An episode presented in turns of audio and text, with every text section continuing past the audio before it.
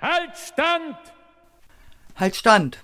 Der regelmäßige Podcast der sozialistischen Wochenzeitung UZ Unsere Zeit. Unser Staat braucht deshalb die Kommunisten. Kommunisten. Herzlich willkommen zum Podcast Halt Stand, dem Podcast der sozialistischen Wochenzeitung Unsere Zeit. Wir sind Michael und Sebastian. Schön, dass ihr mit dabei seid. In gut sechs Monaten am 26. September ist Bundestagswahl in Deutschland. Eigentlich noch eine lange Zeit, aber für einige Parteien ist der Wahlkampf schon jetzt Thema Nummer eins. Sieben Parteien können sich noch zurücklehnen. Für sie reicht ein einfacher Antrag und sie stehen zur Wahl. Es sind die Parteien, die bereits im Bundestag vertreten sind. Anders ist es bei den sogenannten nicht etablierten Parteien. Das heißt Parteien, die nicht im Deutschen Bundestag oder einem Landtag vertreten waren. Die müssen, damit sie antreten können, vorher Unterstützerunterschriften sammeln. Bis zu 2000 pro Bundesland. Dazu gehören kleine Exoten wie die APPD, die anarchistische Pogo-Partei Deutschlands, die esoterisch orientierten Violetten oder die satirische Die Partei. Dazu gehört aktuell aber auch eine marxistische Partei mit großer Tradition, die Deutsche Kommunistische Partei. Patrick Köberle ist seit 2013 der Vorsitzende der DKP. Wir haben ihn gefragt, warum die DKP zur Bundestagswahl antritt. Naja, ich glaube, dass wir als DKP sowas, was man Alleinstellungsmerkmal nennen kann, haben. Das bedeutet erstmal, unser Wahlantritt ist der von einer hundertprozentigen Friedenspartei und das bedeutet, unser Wahlantritt ist der von einer hundertprozentig antikapitalistischen Partei. Und das halten wir gerade in diesen Krisenzeiten für eine dringend notwendige Geschichte, weil die Krise des Kapitalismus verstärkt durch die Pandemie aus unserer Sicht eigentlich zeigt, dass der Kapitalismus eben nicht in der Lage ist, äh, sowohl die Krise zu lösen als auch die Menschheitsinteressen zu befriedigen und dafür eine radikale Alternative zu sein. Dafür steht unser Wahlantritt. Von einer linken Mehrheit sind wir in Deutschland aktuell leider weit entfernt, trotz einiger linker Parteien. Wäre es da nicht besser, die Kräfte zu bündeln, als sich gegenseitig die Stimmen wegzunehmen und sich so zu schwächen? Gut, also was das Bündeln angeht, da hat natürlich erstmal der Gesetzgeber eine Schranke vorgesetzt. Nach den deutschen Wahlgesetzen darfst du gar nicht so einfach ein Bündnis von Parteien machen. Ähm, aber andersrum ist es natürlich auch die Frage, mit wem sollten wir uns denn bündeln? Also ich sag mal ganz ehrlich, ich möchte mich als Beispiel nicht mit einer Linkspartei bündeln, um dann hinterher in einer SPD-grünen Regierungskoalition zu stecken und äh, den Kapitalismus nur ein bisschen anders zu verwalten. Das ist nicht die Option für die DKP und deswegen steht unsere Kandidatur natürlich auch als Druck von links auch auf die Linkspartei und das heißt in dem Fall als Druck explizit gegen ein Aufweichen ihrer Friedensposition und als Druck gegen alle Illusionen in eine SPD-grüne Linksparteiregierung, weil die würde der tatsächlich herrschenden Klasse, dem Monopolkapital und der Kapitalistenklasse, nur die Möglichkeit geben, die Herrschaftsverhältnisse ein bisschen schöner darzustellen. Versteht sich die Deutsche Kommunistische Partei als Alternative zur Linkspartei? Wir sind eine klare Alternative zur Linkspartei. Also im Unterschied zur Linkspartei oder zu den größten Teilen der Linkspartei äh, wollen wir den Kapitalismus nicht ein bisschen schöner machen, weil das sein Wesen nicht ändert, sondern wir wollen ihn überwinden. Da ist uns übrigens auch klar, dass das mit Bundestagswahlen und Wahlen allein nicht geht. Aber für uns ist es eben eine Möglichkeit, diese Position auch nach außen zu tragen und Menschen dafür zu gewinnen, zu sagen, ja, ich gebe euch A, eure Stimme, aber ich gebe meine Stimme nicht ab, sondern ich nehme das als Initiative oder als Initialzündung, um mich tatsächlich auch zur Wehr zu setzen, weil das ist das Entscheidende, wenn es in diesem Land nicht gelingt, dem laufenden Klassenkampf von oben den Klassenkampf von unten entgegenzusetzen, dann äh, wird sich auch nichts ändern, mit Wahlen oder ohne Wahlen. Das heißt also auch, mit einer Wahl der DKP allein ist es nicht getan. Man darf ja ohnehin nur alle vier Jahre so ein Stimmchen abgeben und die Herrschenden sagen ja noch bewusst abgeben. Das ist ja ohnehin nicht viel mehr als ein Symbol. Ähm, wichtiger ist aus unserer Sicht tatsächlich äh, Bewegung auf der Straße, aber wir wollen eben unseren Wahlkampf dazu ausnutzen, um mit Menschen auch darüber zu diskutieren und sich zu gewinnen für Bewegung auf der Straße und auch dafür aus Protest bei uns das Kreuz zu machen, ja. Aber auch ihnen klar zu sagen, auch wenn du Kommunisten wählst, das allein nützt nicht. Du musst dich wehren gemeinsam mit anderen und dafür stehen wir als DKP. Vielen Dank, Patrick Köberle, Vorsitzender der Deutschen Kommunistischen Partei. In der Wahlkampfbroschüre der DKP gibt es drei Schwerpunkte. Die aktuelle Krise, der Sozialismus und das Thema Frieden. Und beim Thema Frieden wollen wir nochmal genauer hinschauen. Und ich freue mich jetzt ganz besonders, mit Barbara zu sprechen. Barbara ist Mitglied der DKP, aktiv in der Friedenskoordination Berlin und außerdem aktiv in der GEW Berlin in der AG Frieden. Wir steigen äh, gleich mal rein. Worin unterscheidet sich denn die Position der DKP zu anderen antretenden Parteien? Na, vor allem darin, dass sie die Friedensfrage ganz nach vorne stellt. Und dass sie bei dieser Friedensfrage äh, Ross und Reiter nennt. Dass sie nicht einfach sagt, wir wollen eine friedliche Welt oder äh, wir wollen in Dialog mit allen Ländern gehen, sondern dass sie sehr präzise sagt, der Frieden ist gefährdet, die Aufrüstung gefährdet ihn viele andere Dinge, die die Bundesregierung betreibt, international mit dieser Außenpolitik und sogenannten Verteidigungspolitik, gefährden diesen Frieden. Und wir thematisieren das als einzige ganz klar. Und wie zeigt sich diese, diese Kritik und diese Position in der Praxis der Partei? In der Praxis der Partei. Wir äh, gehen davon aus, dass alle Genossen, wo immer sie aktiv sind, äh, sich einbringen in Friedensaktivitäten. Wir sind in Berlin ein wichtiger Teil der Friedenskoordination zusammen mit anderen, aber wir sind auch ein verlässlicher und wichtiger Teil. Wir sehen zu, dass wir bei allen Aufrufen, die aus der Friedenskoordination gehen, bei allen Aktivitäten, die die Friedenskoordination macht, dass wir möglichst viele von diesen Positionen für viele tragbar machen. Das heißt, sie werden diskutiert, wir machen inhaltliche Pläne, wo es genau darum geht, wer gefährdet im Moment den Frieden, was bedeutet dieser und jener Vertrag, was bedeutet seine Kündigung. Und unsere Aufgabe sehen wir darin, möglichst weit Klarheit zu schaffen in den Aufrufen für die Aktionen, die wir dann machen. Wir machen in Berlin den Ostermarsch mit der Friedenskoordination den 1. September und regelmäßig zum 8. Mai. Und wenn bundesweite Aktionen in Berlin sind, dann sind wir da federführend. Liebe Barbara, du bist ja auch aktiv bei der GEW Berlin. Jetzt schreibt sich ja die DKP auf die Fahne, eine Partei der Arbeiterklasse zu sein. Zeichnet sich das ähm, irgendwie auch in der Friedensfrage ab?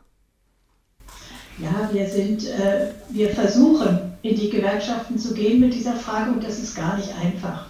Wir in Berlin sind, haben noch aus den 80er Jahren den Kontakt in die GEW zur AG Frieden. Ich moderiere die im Moment seit Jahren und wir haben uns zum Ziel gesetzt, diese Position, die wir dort erarbeiten, in die Gewerkschaft zur Beschlusslage zu bringen. Das ist nur eine von vielen Gewerkschaften, aber eine, die auch nicht unwichtig sein kann. Sie hat viele Mitglieder. Wir bringen in jede Delegiertenversammlung friedenspolitische Anträge und das geht um Verurteilung des Krieges in Syrien, das geht um die Verurteilung des 2-Prozent-Ziels der NATO. Das haben wir, waren die erste Gewerkschaft, die das verurteilt hat. Und es geht natürlich um die Werbung der Bundeswehr an Schulen, das ist klar bei so einer Gewerkschaft. Also das sind unsere Aktivitäten. Leider ist es bisher bei anderen Gewerkschaften nicht gelungen, aber wir, das ist unser Ziel.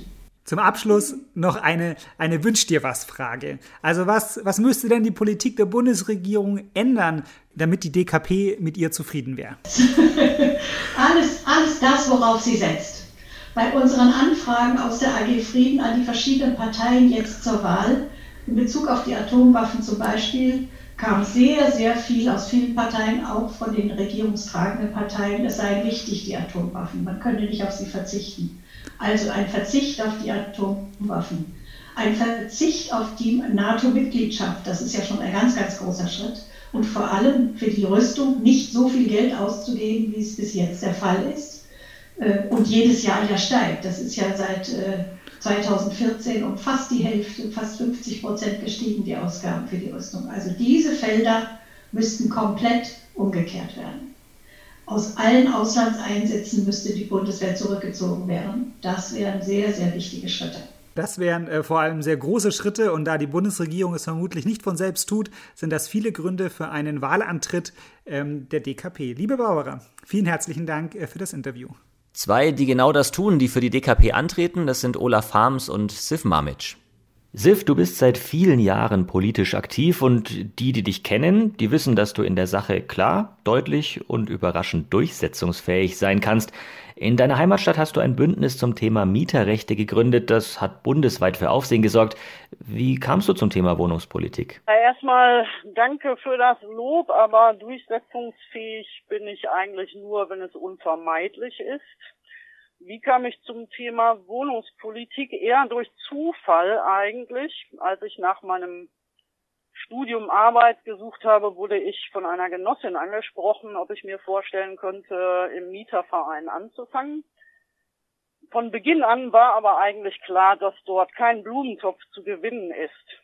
Der Verein wurde viele Jahre rein ehrenamtlich geführt und musste wegen wachsender Mitgliederzahlen auf Hauptamtlichkeit umgestellt werden. Und mit der Zeit kamen dadurch immer mehr Aufgaben auf mich zu. Das macht diesen Job aber sehr spannend und gibt gleichzeitig auch Kraft.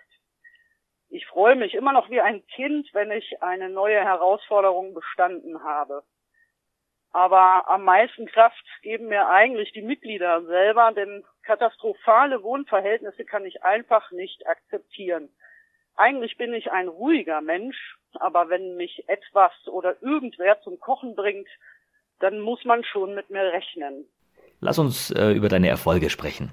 Das lässt sich nicht ganz einfach sagen. Es gibt viele kleine Erfolge.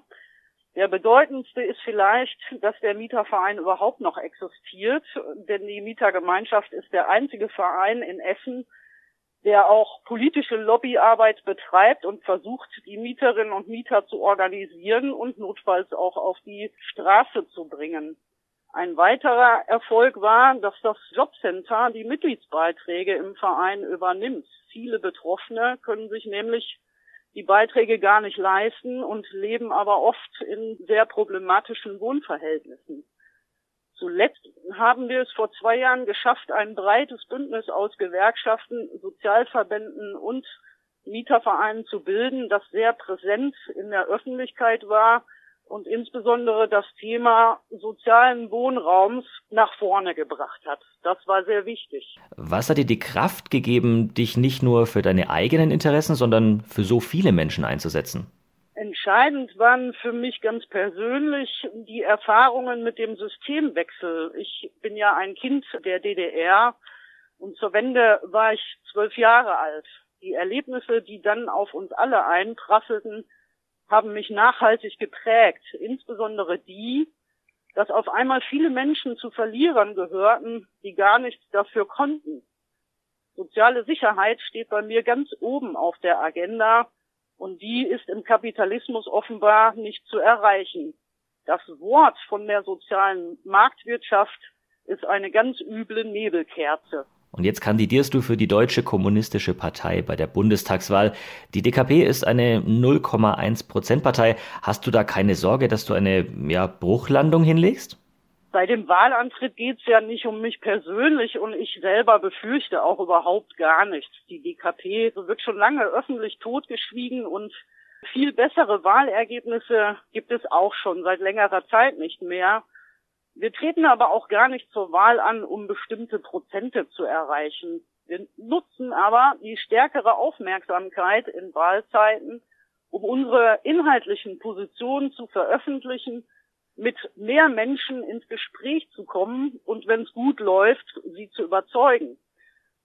Auch wenn die unsäglichen Unterschriftensammlungen völlig undemokratisch äh, sind, die wir durchführen müssen, in diesem Punkt der vermehrten Gespräche helfen sie uns sogar und das mache ich sehr gerne und daran wird auch die Zukunft nichts ändern, egal mit welchem Wahlergebnis die Partei aus dieser Wahl geht. Gibt es Menschen in deinem Umfeld, die dir deine politische Heimat vorwerfen? Nein, in meinem persönlichen Umfeld gibt es äh, solche Menschen nicht. Ganz im Gegenteil, es gibt immer ein sehr hohes Interesse daran, mit uns oder mit mir zu diskutieren und äh, abzufragen, wie wir zu den verschiedenen Themen, die gerade aktuell diskutiert werden, stehen. Aber im beruflichen Umfeld gibt es solche Menschen schon. Da merkt man irgendwann, dass einem da Grenzen gesetzt werden, die nichts mit der beruflichen Qualifikation zu tun haben. Die Deutsche Kommunistische Partei steckt mitten im Wahlkampf. Lang ist es ja auch nicht mehr bis zur Bundestagswahl. Worauf freust du dich? Ja, unsere Gegner ärgern. Wir sind immer noch da. Darauf freue ich mich immer. Ansonsten gibt es nichts Besonderes. Wie gesagt, im Rampenlicht stehen ist nicht so mein Ding. Das mache ich nur, wenn es sein muss. Aber mit den Menschen aus meiner Stadt und meinem Stadtteil komme ich sehr gerne ins Gespräch. Das mache ich aber auch ohne Wahlkampf. Olaf Harms, du bist seit Jahren Funktionsträger der Deutschen Kommunistischen Partei. Kandidiert hast du zuletzt als Spitzenkandidat bei den Europawahlen. In Prozenten blieb 2019 die DKP so stark wie in den Europawahlen 2014 und hatte damit einen Anteil von 0,1 Prozent. In Wahlstimmen haben sich ca. 4.500 Wählerinnen und Wähler weniger für die DKP entschieden. Nimmt der Antikommunismus in der Bundesrepublik zu oder hat die DKP Fehler gemacht? Ach, wenn das immer so einfach wäre, auf solche Fragen auch einfach zu antworten. Ich will es versuchen. Also möglicherweise hat die DKP Fehler gemacht. Aber mir sind solche nicht bekannt. Kein Fehler ist es jedoch zu sagen und darauf hinzuweisen, dass dieser Kapitalismus mehr als unzulänglich ist und dass er nicht nur nicht in der Lage ist, die bestehenden Probleme zu lösen, sondern er will sie auch nicht lösen. Die Probleme sind doch im Kern auf der Hand. Wir haben es mit einer grassierenden, stetig steigenden Altersarmut zu tun. Ein Leben im würdigen Alter sieht anders aus, als von Grundsicherung und der äh, Fürsorge vom Amt abhängig zu sein. Wir haben ein bankrottes Gesundheitssystem. Wir haben fehlende bezahlbare Wohnungen. Ähm, also all das sind, ich könnte noch viele Beispiele mehr aufzählen, all das sind Probleme, die sind bekannt. Die kann der Kapitalismus nicht lösen, er will sie aber auch nicht lösen, weil er will Profite machen. Er will Profite mit Wohnungen machen, deshalb gibt es so wenig Sozialwohnungen und deshalb fallen so viele aus der Sozialbindung raus. Er will Profite machen mit dem Mensch. Der Mensch wird zu Ware, das siehst du am Gesundheitssystem.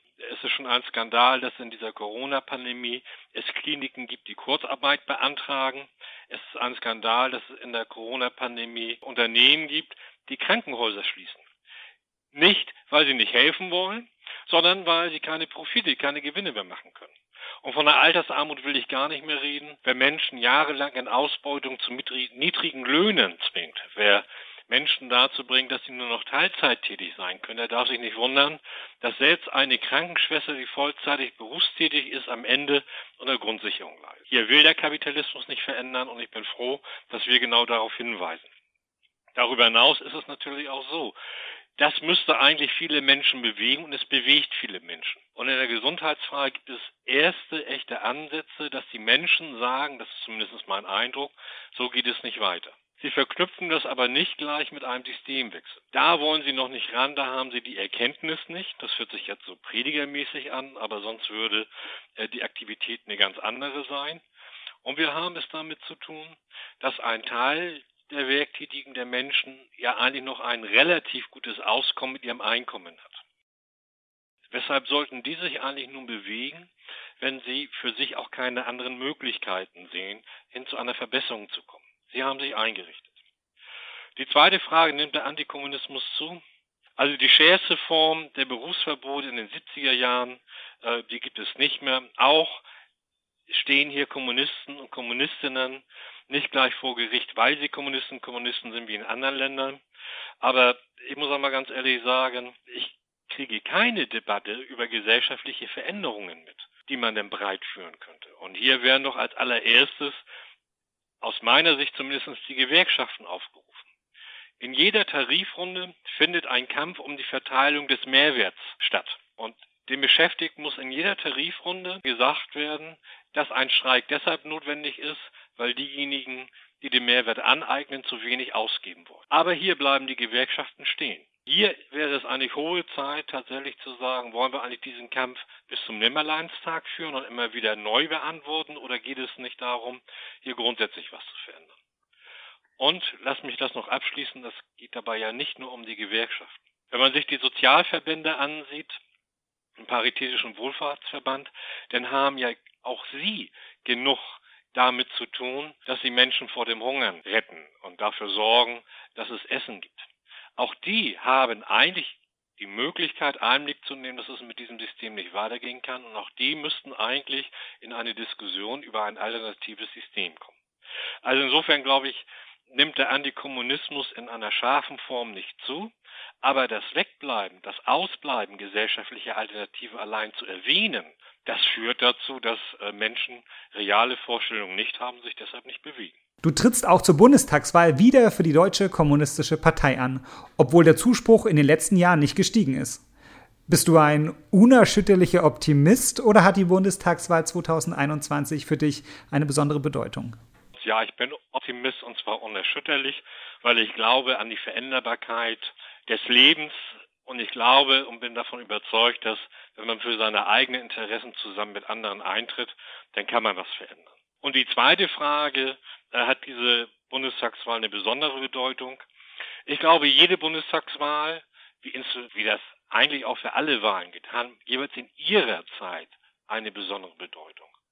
Die besondere Bedeutung bei der jetzigen Bundestagswahl sehe ich darin, dass die Lasten der Krise, in der wir uns befinden und die durch Corona massiv verschärft wurde, wo in dieser Corona-Pandemie Milliarden aus Steuergeldern zur Verfügung gestellt wurden. Einerseits in Form von Kurzarbeitergeld, andererseits in Form von Unternehmenssubventionen kann man nicht sagen, Unternehmensunterstützung in Milliardenhöhe. All das wird präsentiert werden. Nach dem Motto, wir müssen wieder eine schwarze Null erreichen, die Schuldenbremse gilt und deshalb na, müssen wir das, was wir jetzt ausgegeben haben, wieder einsparen. Und das bedeutet letztendlich eine Abwälzung der Lasten, der Kosten auf die Werktätigen und auf die, die nicht mehr werktätig sind, wie Rentnerinnen, Erwerbslose und dergleichen. Und mir ist es wichtig, deutlich zu machen, dass genau das nicht passieren darf. Dass man das Geld, wenn man denn von Ausgleich von Lasten reden will, doch bitte schön woanders holen kann. Und da finde ich es eigentlich pervers, dass während der Corona-Pandemie fast alles stillsteht, aber die Rüstungsindustrie fröhliche Geschäftsabschlüsse mit dem Bundesministerium der Verteidigung abschließen kann, über äh, Kampfjets und Bomber, die noch dazu in der Lage sind, atomwaffenfähiges Material zu transportieren. Hier sind Milliarden zur Verfügung, die an anderer Stelle besser werden. Äh, also insofern glaube ich, das Besondere an dieser Wahl ist, dass im Schwerpunkt Position dargestellt werden müssen, die heißen, nicht die sollen dafür zahlen, die ohnehin eine Hauptlast des Steueraufkommens haben, sondern diejenigen, die auch besondere Profite gemacht haben. Amazon hat seinen Umsatz, glaube ich, verdoppelt. Amazon zahlt kaum Steuern. Warum sagen wir nicht eindeutig, die Gewinner aus dieser Corona-Pandemie, die müssen mindestens mal die Hälfte ihres zusätzlichen Gewinns abführen? Die Deutsche Kommunistische Partei setzt sich ein für einen Systemwechsel. Das System Kapitalismus soll geändert werden in ein System, das monopolkapitalistische Konzerne enteignen kann. In ein System, das sozialistisches oder eine Vorstufe eines Sozialismus werden könnte. Aber gerade ein solcher Systemwechsel wird vom politischen Gegner meistens anders dargestellt. Bürgerliche Medien und PolitikerInnen bürgerlicher Parteien schwadronieren dann meistens, das sei ein Wechsel weg von der Demokratie hin zu einer Diktatur. Bist du ein Wolf im Schafspelz?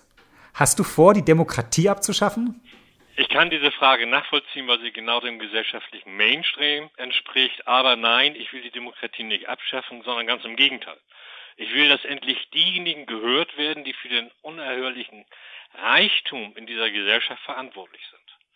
Was gehört denn eigentlich zu dem Systemwechsel? Zu dem Systemwechsel gehört, wenn er nachhaltig sein will, nicht nur eine Retusche in Form einer Reform, sondern es gehört dazu, dass es einen Eigentumswechsel gibt dass es eben halt kein Eigentum an Industrie mehr gibt, an großer Industrie, an Schlüsseltechnologie. Dass die Stahl- und Automobilindustrie, um das mal konkret zu machen, nicht mehr in private Hand gehören, sondern tatsächlich verstaatlicht werden. Das ist auch im Übrigen langsam Erkenntnis, dass die Probleme, die da erwachsen, nicht mehr innerhalb des Kapitalismus zu lösen sind, sondern hier bedarf es in der Tat einer anderen Form. Und der fängt mit einem Eigentumswechsel an. Dazu gehört denn aber auch, weil die Menschen werden ja weiter produzieren, dass der Mehrwert, der dort entsteht, eben halt nicht in die privaten Taschen einiger weniger Aktionäre in Form von Dividenden fließen, sondern dass dieser Mehrwert für gesellschaftliche Projekte ausgegeben wird. Ein Beispiel ist, und das scheue ich mich nicht, das darauf auch mal hinzuweisen. Der DDR wird im Nachhinein im Jahre 2021 vorgeworfen, sie hätte ein Sozialprogramm gehabt, das die Wirtschaft nicht leisten konnte. Was war denn Gegenstand? Gegenstand war, dass tatsächlich der geschaffene Mehrwert zum Beispiel für Wohnungen, für den Wohnungsbau genutzt wurde. Dass dieser Mehrwert dazu genutzt wurde, dass die Mieten dort niedrig geblieben sind. Dass man also an der Wohnungsfrage keine Profite mehr machen konnte. Nun kann man sagen, die sahen ja alle nicht schön aus, diese Bauten, aber das ist doch eine Nebensache. Ich kenne ganz viele Menschen, die froh wären, in einem grauen Betonkasten reinzugehen, der nicht schön ist, der aber tatsächlich eine ordentliche Wohnung ist zu ordentlichen Preisen. Also auch das gehört denn zu einem Systemwechsel dazu. Und dann gehört auch dazu, dass diejenigen darüber entscheiden, die auch diesen Mehrwert schaffen. Das sind in der Tat die Werttätigen. Das ist auch nicht irgendein Vorstandsvorsitzender einer Aktiengesellschaft, der zwar viel arbeitet, aber der schafft auch nicht die Gewinne, sondern die Gewinne werden in der Tat von den Beschäftigten geschaffen und ich finde, die sollten dann auch entscheiden, was damit passiert. Das heißt, ich versuche nicht nur einmal alle vier Jahre meine Stimme abzugehen in der Hoffnung, dass die dann Gewählten in meinem Interesse entscheiden, sondern ich will, dass diejenigen, die all diese Werte schaffen, tatsächlich auch darüber entscheiden, was damit passiert. Und das, finde ich, ist eine Fortentwicklung der jetzigen Demokratie. Also insofern bin ich ein sehr großer Freund der Demokratie. Inzwischen ist die Erkenntnis von der Unausweichlichkeit eines Systemwechsels unter anderem auch bei Teilen der Klimabewegung gewachsen. Da heißt es sinngemäß, Klimawechsel braucht Systemwechsel. Heißt das nun, dass die Klimabewegung von der DKP gelernt hat? Oder bedeutet das, dass die DKP von der Klimabewegung wird lernen müssen? Ach, wie schön wäre es, wenn ich sagen könnte, Fridays for Future hat ne, in die Programmatik der DKP reingeguckt, hat sie überzeugen lassen und ist aktiv geworden. Nein, so ist es nicht.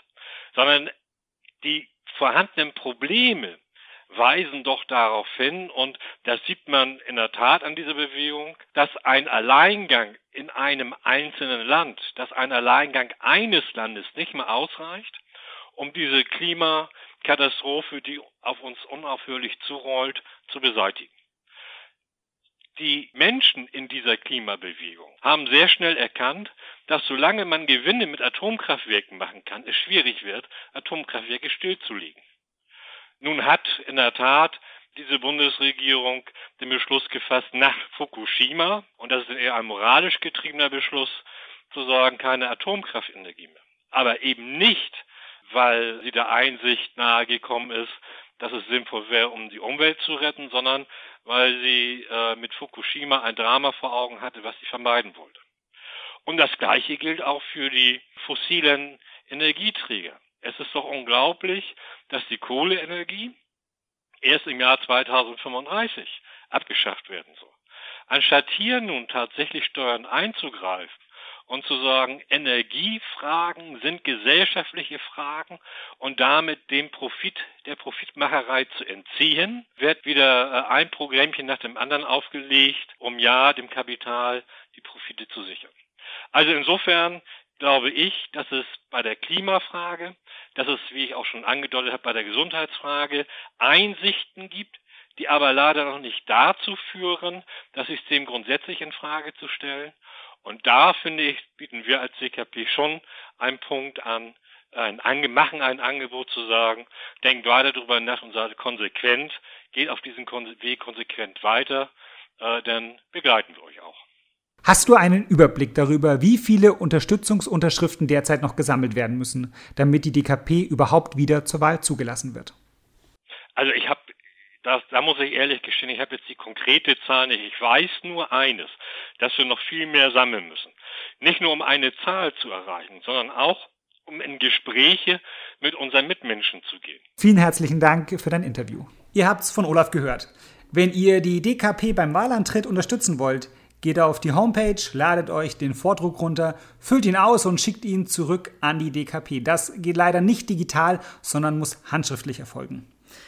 Und damit sind wir beim Ende der heutigen Folge angekommen. Wenn ihr Feedback habt, Vorschläge, Kritik, Lob, dann schreibt uns gerne eine Mail an podcast.unsere-zeit.de. Kommentiert hier auf YouTube oder lauert uns auf der Straße auf.